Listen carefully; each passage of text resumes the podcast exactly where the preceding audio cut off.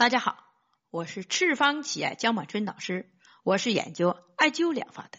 我的想法是，人人都会艾灸，人人都会使用艾灸来保健自己以及身边的朋友。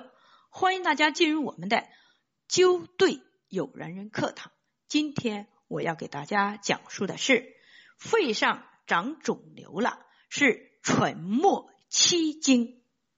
好，这是我的一位朋友。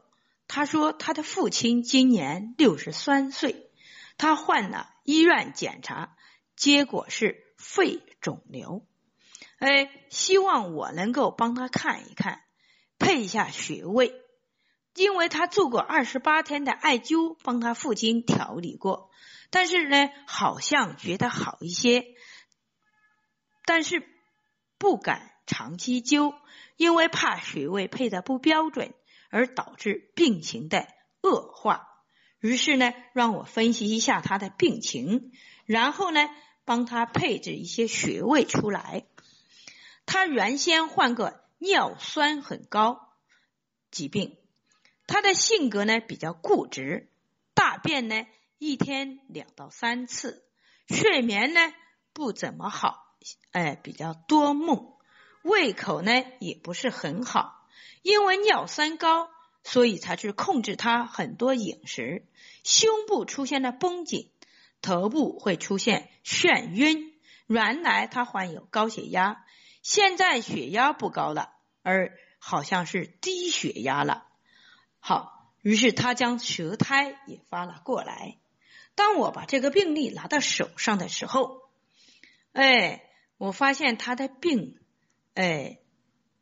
对他疾病进行分析，因为是肺上长肿瘤嘛，所以呢，首先我们考虑到是肺和大肠的关系。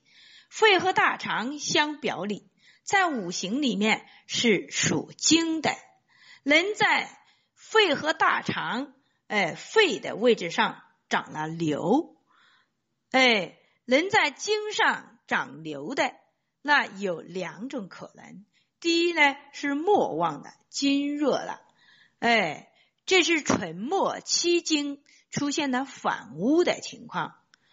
呃，第二个情况呢就是和土有关，脾和胃相表里，在五行里面属土的，所有属土的我讲过了是凸起的，那么说明这是什么问题呢？哎。在肺上长瘤，说明土也旺了。那木和土它们之间是什么关系呢？他们是敌对的关系，说明木和土在打仗。哎，这是谁是中间解为人，就是要了。当木旺时，哎，使用金去制约它，使用火去化它。当土旺时，使用精出泄它，使用水去耗它。哎，木和土在打仗，火呢则是活死了。土和水在打仗，金则为和解之人。木和金发生战争的时候呢，哎，这个水则为活事了。这样大家一说就明白了。那么，首先我们要强壮的是呢，是肺和大肠，所以我们选择的两个穴位一定是肺腧和天枢。肺腧是背腧穴，天枢是大肠经的腹膜穴。好，那么通过这样一讲解，就明白了。哎，经旺了，哎，末旺了，哎，经旺了，末就衰了。土旺了，哎。那我们用金去泄它，土就弱了，就是这么个关系。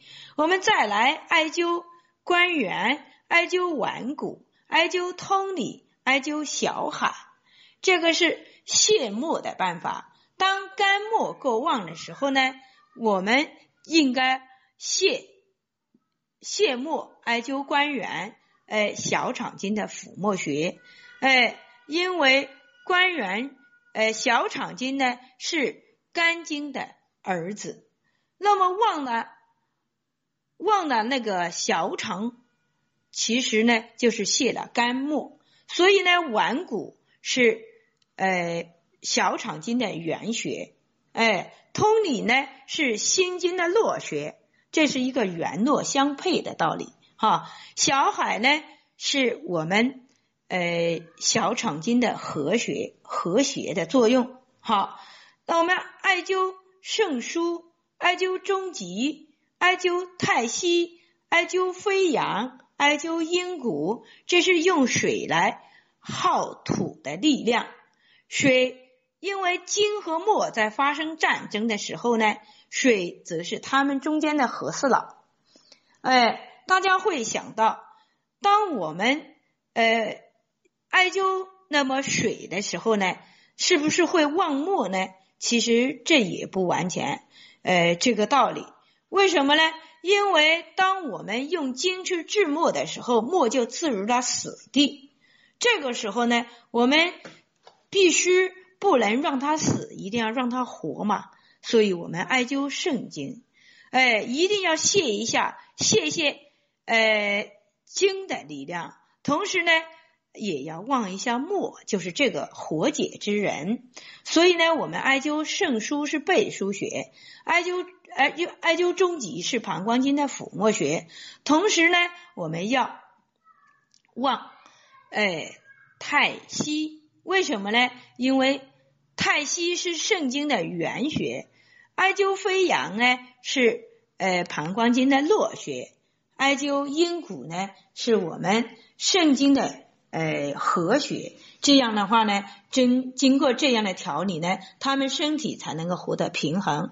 所以，我们所有的方法，艾灸的方法就是补嘛，就是旺了我就泻你，泻你呢，我用火，哎，用艾灸穴位的方法刺激它，刺激它最衰弱的经络，那么就进行了补补的作用。这就是一个调和平衡了。当身体平衡了。他们也不会打仗了，哎，他们也不会生病了。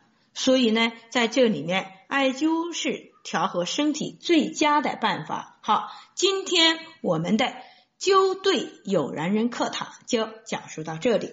欢迎大家关注赤方企业微信公众平台“赤方企业全拼”，欢迎大家关注江医生个人微信平台幺八九七二七二幺五三八。需要了解赤方企业系列产品的以及艾灸培训的，请联系我们的江经理幺八零七幺二零九三五八。需要购买我们赤方企业系列产品的，请搜淘宝店铺号七三零零六六九。好，谢谢大家。